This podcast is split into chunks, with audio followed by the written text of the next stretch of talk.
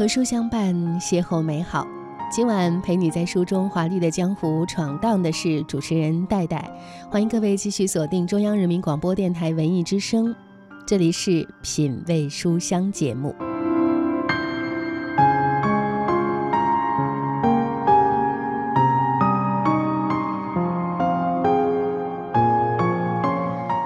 山之外有生命的诗意和远方。今天晚上在品味书香周日版特别版当中，我们一起分享的是作家安意如的作品，名字就叫《千山之外》。据安意如说，自2007年开始，他几乎每年都会数次的往返于北京和西藏之间。他曾经打趣说，如果有前世今生，自己肯定是一个藏族人。这种感情一旦被唤起，渐渐地成为一种血脉里沉涌、跌宕、终至静默的情感。在西藏，安忆如像一个真正的藏族人那样生活：诵经、喝茶、晒太阳、听夜雨，看初雪如梦飘落，覆盖大昭寺的金顶。这本他的最新的随笔集是记录下这十年间安忆如在西藏的所看、所感、所悟。今晚我们就共同打开这本书，你可以在聆听的过程当中，也可以一起在这样细腻的文字里来聊一聊你心之向往的远方是哪里呢？可以通过新浪微博找到主持人戴戴，或者是通过文艺之声的微信公众平台和我一起完成今晚的互动。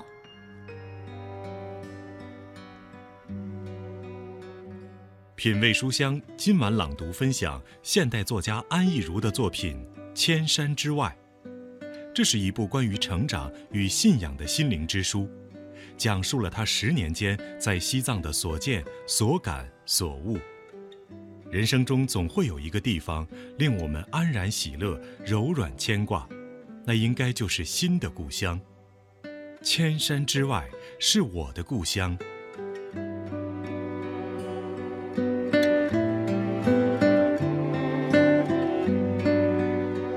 我们打开这本书当中作者的序言部分，也许你就能明白这本《仙山之外》到底写了一些什么样的内容。那今天晚上的品味书香，我们同时也会听到我们对作者安忆如的采访。我们先来看看《千山之外》的序言的部分。安忆如是这样写的：“他说，我终于决定提笔再写西藏，离我写完日月又过了五年。”是什么时候开始觉得时间流转得如此之快？真的是光阴似箭，一去无回。弹指刹那这个词，真的要等到年岁渐长，有岁月可回首的时候，才可以体会到。这么说，丝毫没有伤感惆怅的意思。我反倒觉得，从二十二岁到三十二岁这十年，是我真正开心、青春焕发的日子。这十年也是我写作之路缓缓开启、慢慢沉着、深有所得的十年。总有人好奇作家的身份，仿佛这是一种与众不同、变化多端的职业，就好像许多人觉得开一间咖啡馆、民宿、书店是一件很浪漫的事一样。只要拾掇的漂亮，打开门就会客似云来。其实，压根儿。不是那么一回事。当最初的冲动结束之后，写作的激情往往要靠真正的兴趣来维持。这是一个漫长的、持续的和自己角力的过程。整个过程当中，适度和自得其乐是很重要的事情。写作仿佛是导演、编剧、演员三者合为一体的工作。一开始是自己写，演给自己看；然后是写演给别人看；到最后，依然是回归到给自己看。这和修行的次第是相似的，最终的目的也是相似的，都是哄着自己往更好的目标前进。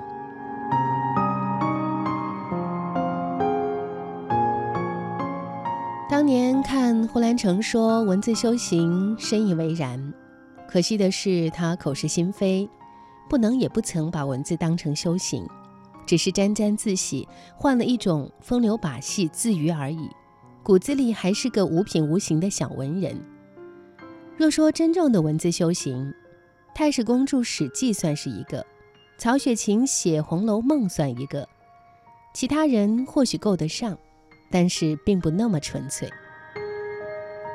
写作十年，现在的我也只敢说，写作是一件很慎重的事，修行也是很慎重的事。找到写作修行作为自己的生活方式，是我生命产生变化的开端。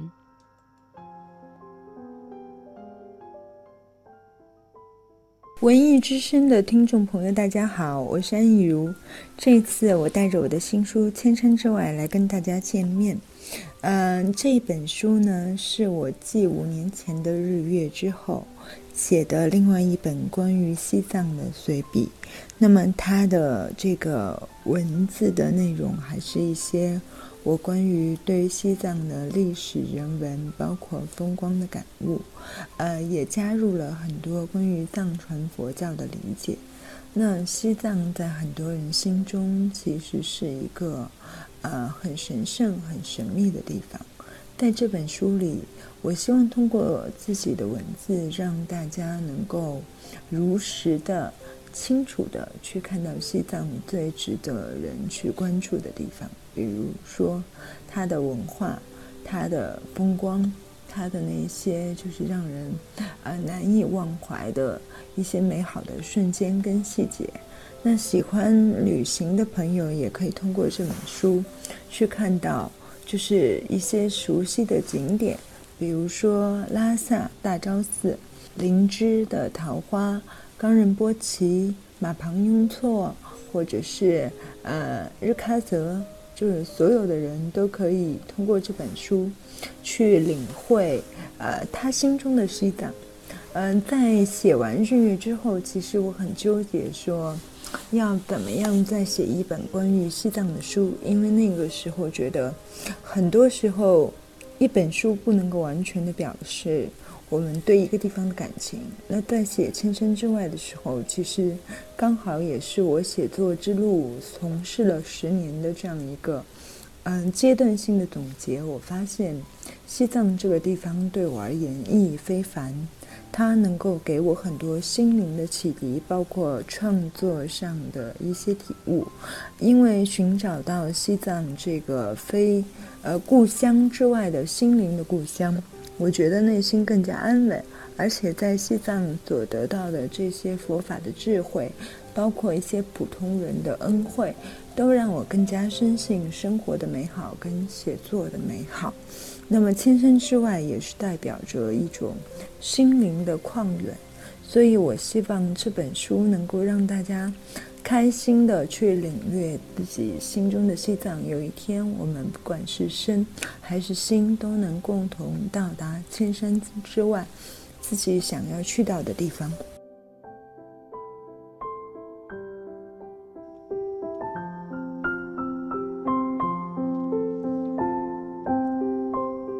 接下来就让我们跟着安逸如的文字，一起走进西藏，走进拉萨。打开的这本这个篇章是来自他的这本书《千山之外：城的故事，王的传说》。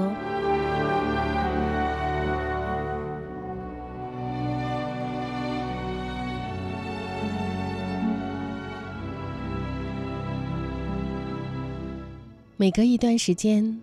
在某一些无法预测的时刻，我会强烈的想要回到拉萨。以前读诗词，读了太多思乡的句子，残艳到让人过目不忘。但我出生以来，对于出生之地无感到极致，所以无法真切的了解古人诗词里所表述的思乡是什么样的感受。直到此生与拉萨。再度勾连在一起，我才体验到何谓思乡，何谓乡愁。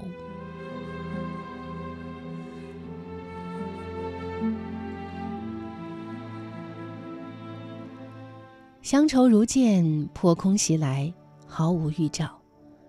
有的时候是看到一篇文章，有的时候是听到一首赞歌，有时候仅仅是抬头看到蓝天白云，就会想到拉萨。虽然很多时候，我可能是不久之前才回去过一次，他到来的感觉却是那样的清晰、强烈、煽情，清晰到我皮肤发紧。大半夜的，恨不得抓起包立刻买机票回去。强烈到我听到心在蠢蠢欲动，肉身轻轻碎裂的声音。煽情到我必须用全部的理智去压抑这种冲动，就像渴望立刻见到最爱的人，那种情不自禁。深爱一个地方和深爱一个人如此的相似，哪怕是看到一点点相似之处，也会拐三百六十度联想到他。人少的时候你想他，人多的时候，你更想他。此生，除了拉萨之外，还没有其他任何一个地方能够让我想起来就鼻头发酸。唤起我如此甜蜜和痛楚的感情。对拉萨而言，我可能永远像是一个流亡在外的孩子，它像一座破碎的坛城，不，它是永不破碎的坛城。当我匍匐在觉卧佛的脚下，抬头看着佛前的慧灯之光，我知道。我深信不疑。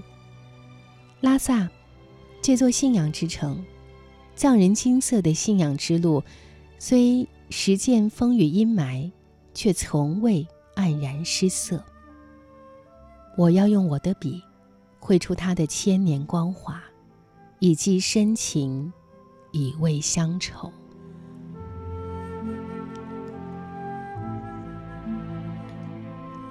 与那些湮灭在历史中的东方古城不一样，拉萨虽然今昔差别巨大，却仍旧算得上是活色生香。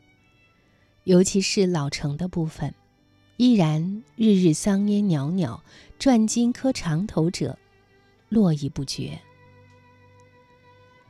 我深信，身临其境时，无论是长久居留，还是匆匆一瞥。是惊鸿般的游客，还是虔诚的佛教徒，都能生出不一样的感觉。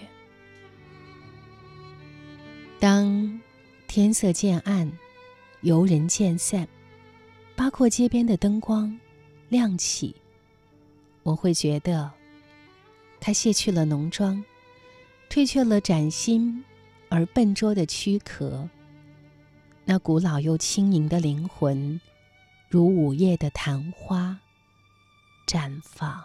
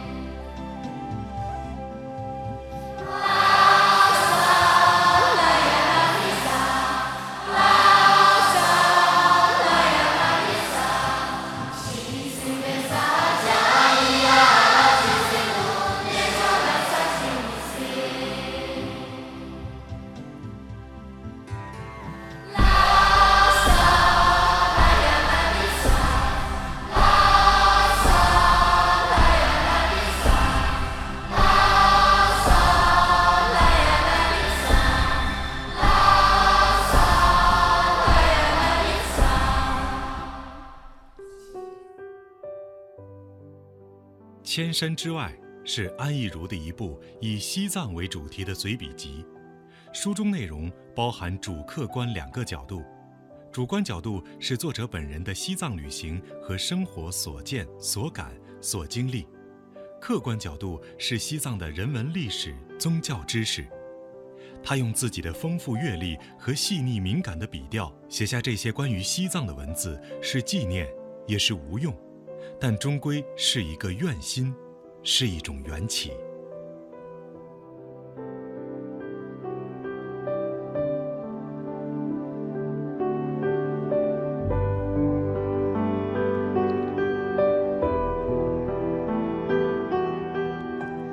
欢迎大家继续收听节目，这里是中央人民广播电台文艺之声《品味书香》，我是戴戴。今晚和各位一起阅读分享的是安意如的最新作品《千山之外》。千山之外，也许藏着的是你的故乡，或许是你生命里的诗意和远方。不知道你向往的远方是在哪里？可以通过新浪微博找到主持人戴戴，或者是通过文艺之声的微信公众平台和我一起留言互动。今晚分享的这本书安怡如的《千山之外》，我看到有位朋友写来的这样的评论，叫做碧波的朋友，他说读安怡如的《千山之外》犹如一次时光旅行。翻开书，脑子里萦绕的是我若干次翻越折多山、雀儿山、唐古拉山，一次又一次风尘仆仆的西藏之旅。圣城拉萨对于我而言是一个里程碑，一次旅行改变一个人的人生轨迹。借助千山之外的阅读，我获得了一些勇气，回溯新的历程。我和作者在书中找到了经由文字传递的默契。他写，我读，一起隔空遥望共同的精神的故乡——西藏。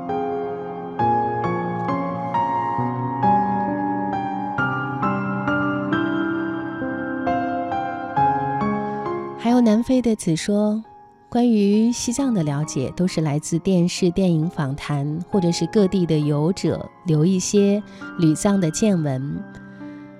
但是呢？在读这本安意如把西藏当成家乡的人，用了十年的时间，在他对西藏的所见所闻所想所悟，用优美的文字写下来，记录下来，没有很多华丽的词藻，但是从字里行间，我们可以感受到作者的深情。他说：“自从读了《千山之外》，很想立刻飞奔去西藏了。”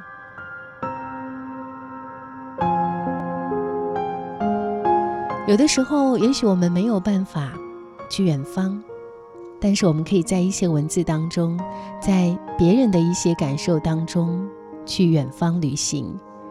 今天晚上就让我们跟着安逸如的文字，一起到达远方吧。天的身影在眼前，昨天的欢笑响耳边，无声的岁月飘然去，心中的欢情永不见。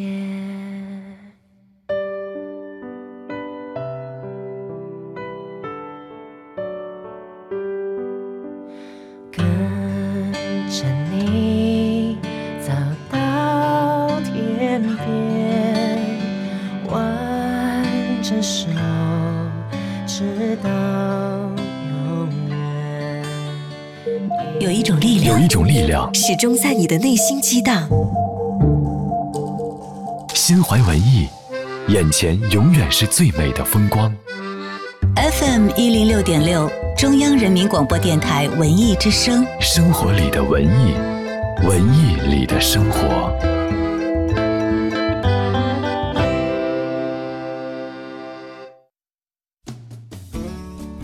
宝贝，听妈妈话，冬天干燥，多吃点水果对身体好。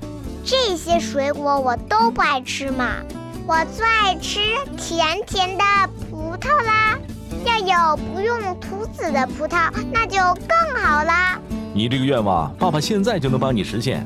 我马上微信登录央广商城，给你买新疆克伦生葡萄。爸爸，这个季节能有好吃的葡萄吗？当然了，这种克伦生葡萄源自美国，自然种植，生长于新疆，都是新鲜采摘、冷链运输的，保证颗颗新鲜甜美。你想要的，老爸一定会尽力满足的。你这一说，我都想吃了。我这就马上下单去。央广商城好品联盟，文艺之声，FM 一零六点六，交通路况。我们来看一下此刻的路况。此刻的大屯北路西向东有五百三十米的拥堵，工人体育场北路西向东有五百米的拥堵。另外，朝阳公园路南向北从亮马石街到亮马桥路辅路有五百米的拥堵。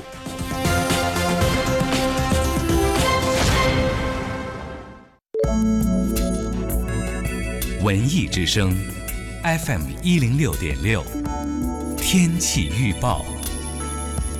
我们一起关注一下天气。北京今天夜间晴间多云有雾，能见度不佳，最低气温零下三摄氏度。下周气温起伏较大，最低气温降至零下四度，寒冷再次升级，提醒大家要注意防寒保暖。欢迎您继续收听接下来即将播出的《品味书香》下半段。人保直销车险邀您一起进入海洋的快乐生活。寂静的夜晚，结束一天忙碌的生活。你行驶在回家的路上，拥抱着城市的温柔。每一个路口有人保直销车险陪伴您前行。夜间行车注意变换车灯，保持车距，不超速，不抢行。您的平稳驾驶守护着这个城市每一夜的宁静。人保直销车险伴您安全出行。四零零一二三四五六七。海洋的快乐生活。那，今天上午呢，我为了激发一下自己的工作热情，我就把工作室的小伙伴们呢叫到一起开个会，咱们讨论一下这咱们节目的方向吧。啊，小爱他们都懒懒散散的，说对于以后节目怎么做，根本就是讨论不出来任何有价值的内容来，都在那胡说八道。我就借故我说我上趟厕所，几分钟之后啊，当我回来的时候，大家呀就已经对实质问题做出了一致的决定。说以后我们本来讨论的是周末节目啊，大家一致通过说让我值班。想要更多香料，敬请关注每晚五点海洋现场秀。海洋的快乐生活由人保直销车险四零零一二三四五六七冠名播出。朋友结婚、长辈生日、同事升职、同学生孩子，没有时间选礼物，赶紧打开微信关注央广商城，都是精挑细选的精致好物，不从众更有趣，品质更是有保障，懂生活更懂你。央广商城好品联盟。一些网络贷款平台通过无需担保、无需资质等方式欺骗在校学生办理高息贷款或借现金。北京银行提示您：拒绝校园贷、现金贷，营造健康学习环境。金融知识进万家，安全相伴你我他。北京银行月行世界签，轻松线上办签证，手机下单，快递上门，免费送拒签险，覆盖四十二个国家地区，进度查询一目了然。关注北京银行月出国微信公众号，立刻办理，享优惠价格。中央人民广播电台文艺之声，FM 一零六点六，生活里的文艺，文艺里的生活。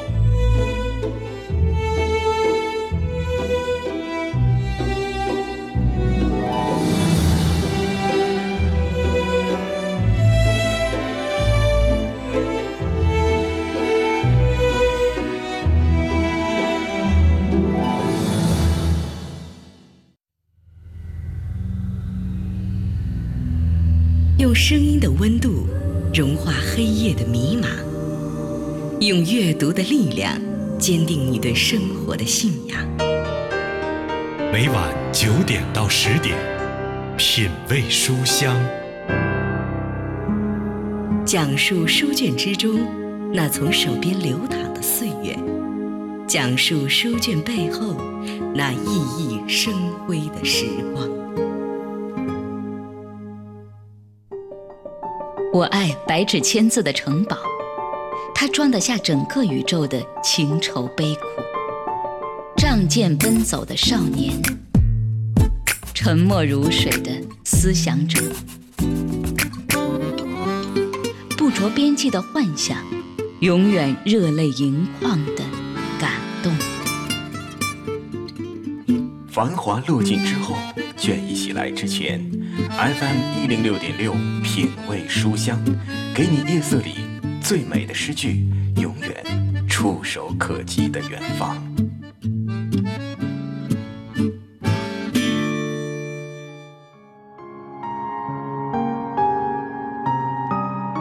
有时候，那些触手可及的远方，就藏在一些文字当中。欢迎各位继续停留在 FM 一零六点六，收听中央人民广播电台文艺之声的品味书香节目，我是戴戴。今晚我们一起跟随作家安逸如一起到达的远方是西藏，我们一起分享他的这本书《千山之外》。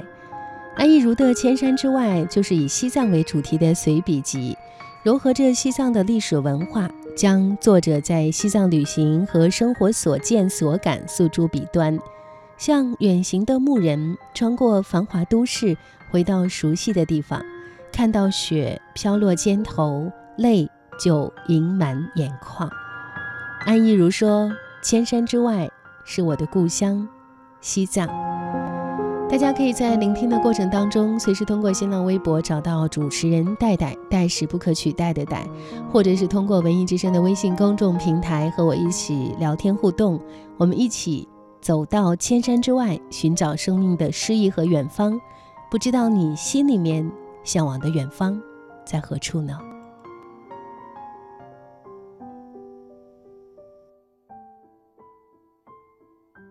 文艺之声的听众朋友，大家好，我是安逸如。这一次给大家带来的是我的新书《千山之外》，这是一本关于西藏的随笔散文。嗯，除了书中收录的十九篇文章之外，其实我在这几年还去到了喜马拉雅山路的呃更多的地方，比如说印度、不丹、尼泊尔。那我也在这个当中体会到了。就是很多文化的共融跟一个就是转变的过程，而且每个地方不同的风光、不同的人文风俗，都给我带来新的一些启发。嗯，非常开心能够在最后的时候把自己心中想的这些呃感受用文字去表达出来，因为有时候我们去写很多东西的时候。可能写一篇文章或者是一本书，不够去表达自己内心想要传达的东西，而且在十年前写的东西跟现在也有所不同吧。可能这种不同也不会差异性太大，毕竟是一个人写的。但是随着阅历、随着见识的增长，即使我们重新回到一个地方，我们还是会觉得有不一样的感觉。所以我对西藏的很多的记忆，包括感受，它是一个呃不断的附加、不断的层叠的过程。但这个层叠的过程当中，它又有新的部分去生发出来。那我最大的感受其实是，我老了一定要回到西藏去生活，呃，因为那里有我追寻的信仰，有我喜欢的人们，他们的老年生活相对平和安稳。然后西藏有最美的风光，有最好的那种就是阳光，还有寺庙僧侣。这些就是一个人到老了之后，当你不再强烈的去追求物质的欲望之后，你能够享受到的最大的福德。而且，嗯，在西藏跟很多人相处的过程当中，觉得他们对生死的观念，对于无常这两个字的接纳，要远远高于这些在城市当中啊不断去拼搏、去奋斗的人。我们很多时候为了奋斗，为了一个嗯看似成功的标准，会牺牲掉很多当下的微小的幸福。一边抱怨着自己很辛苦，一边又舍不得放手。所以我在西藏学会的最大的一个嗯答案，就是要学会好好的跟自己的心相处，要发现自己当下所拥有的很多美好的东西。比如说，我当下所拥有的就是写作，写作带给我难得的自由跟宽阔，而且在写作的过程当中，我可以不断的去学习，那么也保证了我是一个充实的过程，这个很重要。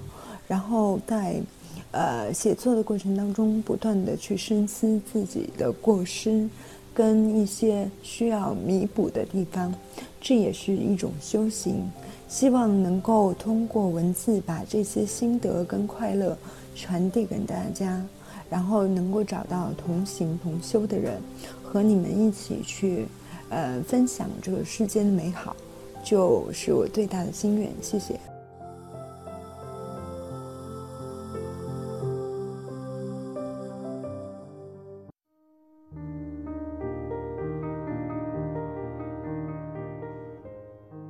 安逸如。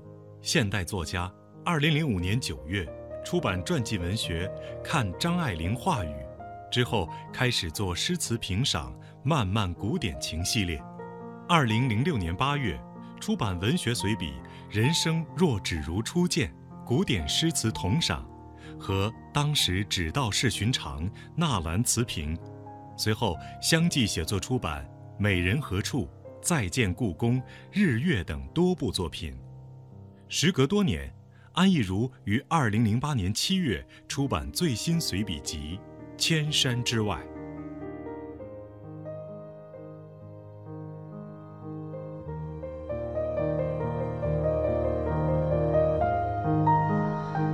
接下来的时间，就让我们跟着安逸如的《千山之外》走向远方。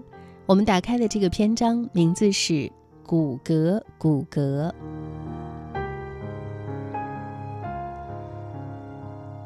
阿里我去过两次，第一次是二零零八年，我的本命年。传说本命年转山会得到庇佑，那一年我的运气着实不错。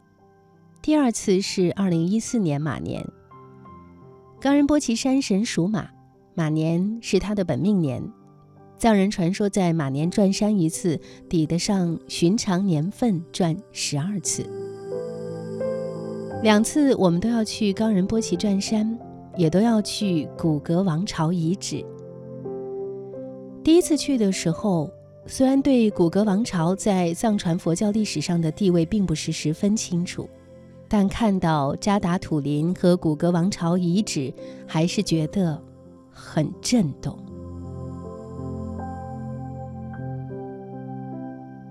扎达土林是古大湖湖盆以及大河河床经漫长的流水侵蚀而成的高原地貌，土质莽林。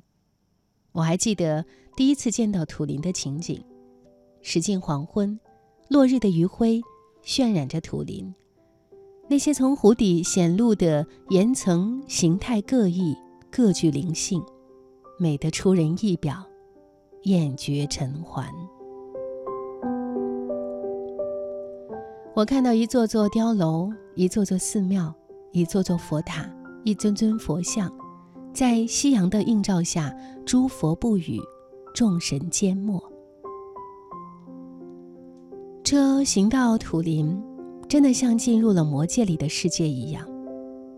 比那更震撼的是，它带给你的沧桑之美，是千万年来漫长时间所赋予的漫不经心却又极致的美。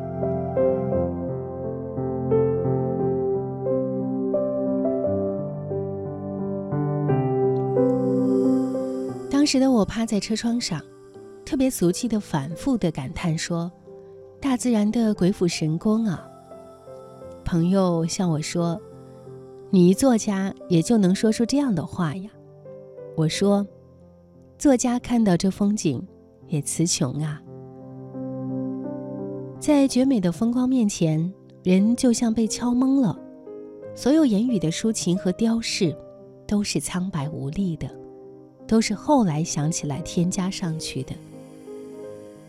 自然本身。可以比我们形容的更美。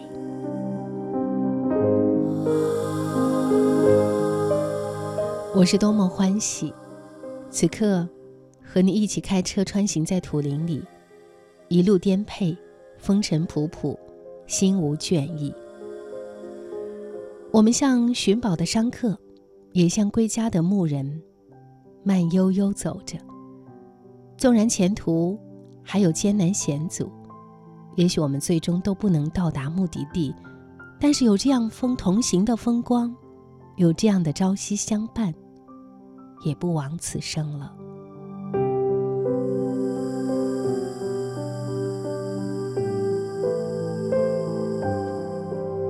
二零一四年再访古阁，那神奇和壮美的震动依然在，却多了几分熟人。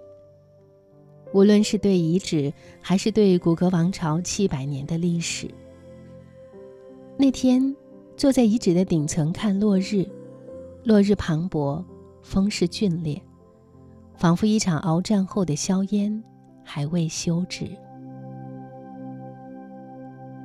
我一边看落日，一边和朋友聊天。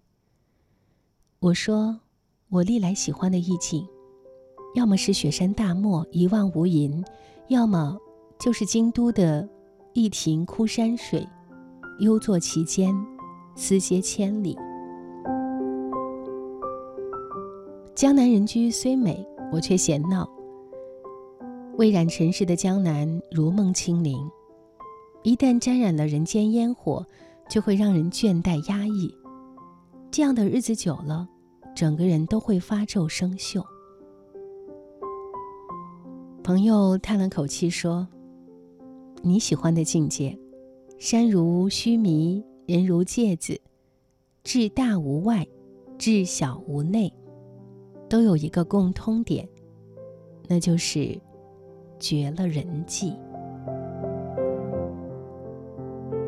他这一句点拨如拨云见月，我当下心里震动。有时候。我们对自己的心也未能够全然了知，须得这样的热疗，如沸水缓缓地浇于寒冰之上，渐渐显出本来的面目。即使是在少年时，我的心里也始终住着一个老眼月视的人。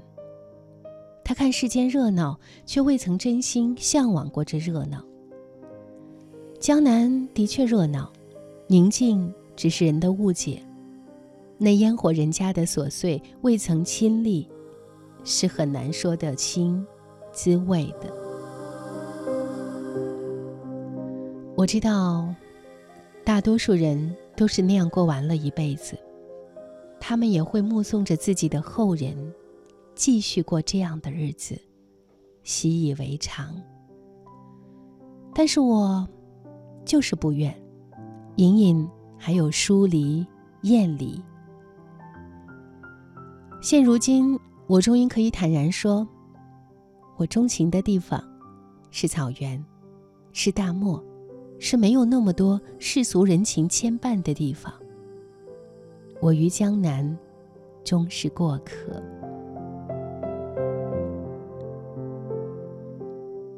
即使要老去，也要找一个清静的地方，一蔬一饭，过着自己的日子。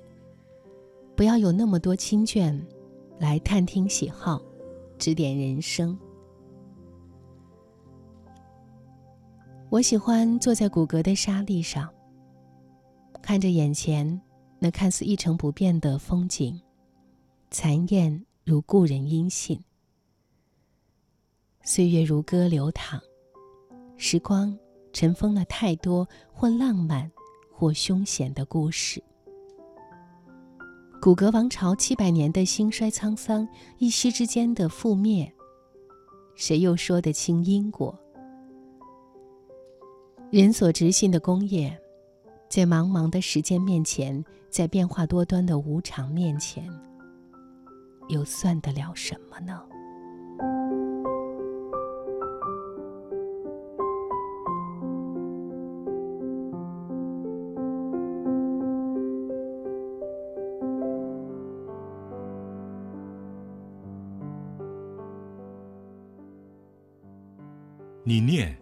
或者不念我，情就在那里，不来不去。这本书中，安意如所表达对于西藏的感情，几乎超越了他的生养之地，是他精神的原乡。这种感情一旦被唤起，渐渐成为一种血脉里沉涌、跌宕，终至静默的情感，以至于他开口闭口都是我们藏族人。在西藏，安逸如像一个真正的藏族人那样生活，诵经、喝茶、晒太阳、听夜雨。以拉萨为原点，他翻山越岭，邂逅林芝的三月桃花，走过冈仁波齐的六月风雪，看初雪如梦飘落，覆盖大昭寺的金顶。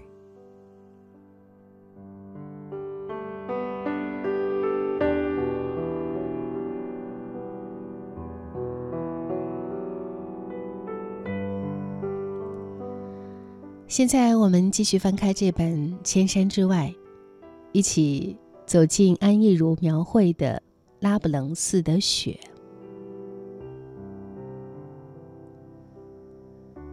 此时黄昏尚浅，暮色未深。窗外，一场雪飘然而至，纷纷扬，不知何时能止。转眼间，下大了。看远处都迷离，仿佛日与夜合拢，将人藏匿其中。我坐在路边的藏茶馆，喝着酥油茶，寒气黏着身体挥之不去。茶汤的那点微薄的暖意来不及落到胃里，就消散在身体里。只有靠近炉子是暖的。然而烤得久了，脸颊又会发干。身后的棉布帘掀起，放下间，发出噗噗的声响。刚进屋的人会习惯的跺两脚，借以赶走依附在身上的寒气。除此之外，屋里仍是安静的。大家静静的喝茶、添茶。上了年纪的人话不多，声调也不高。大部分的时候都在喝茶诵经。有的人会多点一碗藏面，呼哧呼哧吃完了。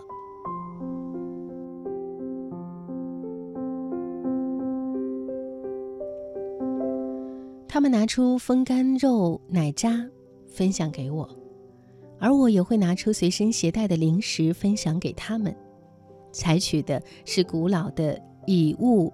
换物的方式。安多藏语和拉萨藏语有明显的不同。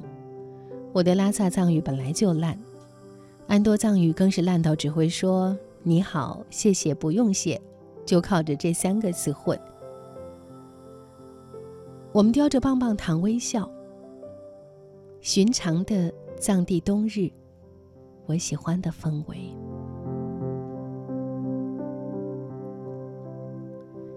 早些年，我总是在春末夏初草木繁盛的时候回到藏区。后来待的时间久了，见了四季，方悟出冬天的好来，也更眷恋这种无所事事的温暖。无所事事的时候，可以喝茶，可以晒太阳，可以看书，可以诵经。何况做这些事，并不是真的无所事事呀。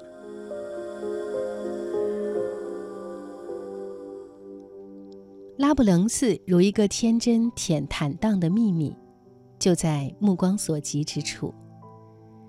是很久以前的事儿了。电影《天下无贼》上映的时候，很多人被电影里的藏地寺庙风光吸引，拉着我问：电影开场众人拜佛的那场戏，是不是在大昭寺门前拍的？我说：不是，那其实是拉卜楞寺大经堂前。顺带告诉他们，这座藏传佛教历史上赫赫有名的寺院，深藏在甘肃。有个叫夏河的小县城。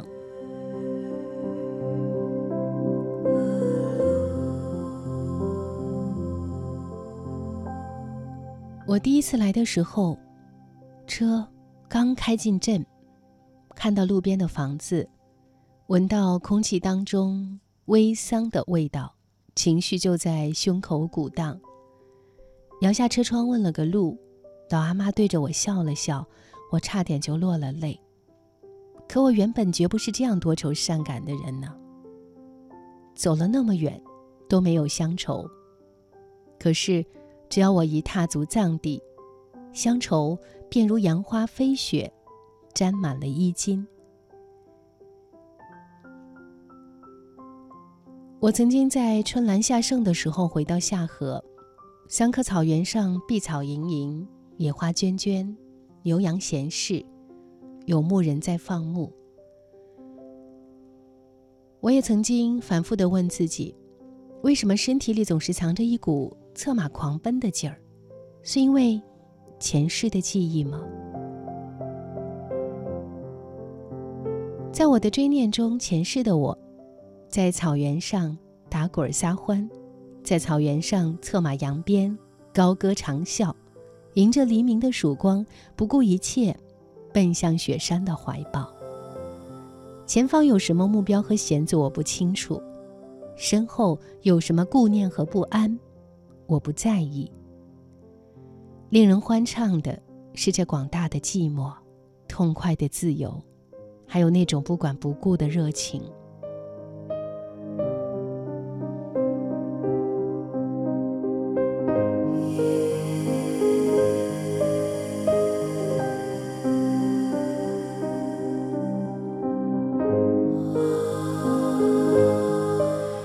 刚才您听到的是我为您朗读的安意如的《千山之外》的书中的一些片段。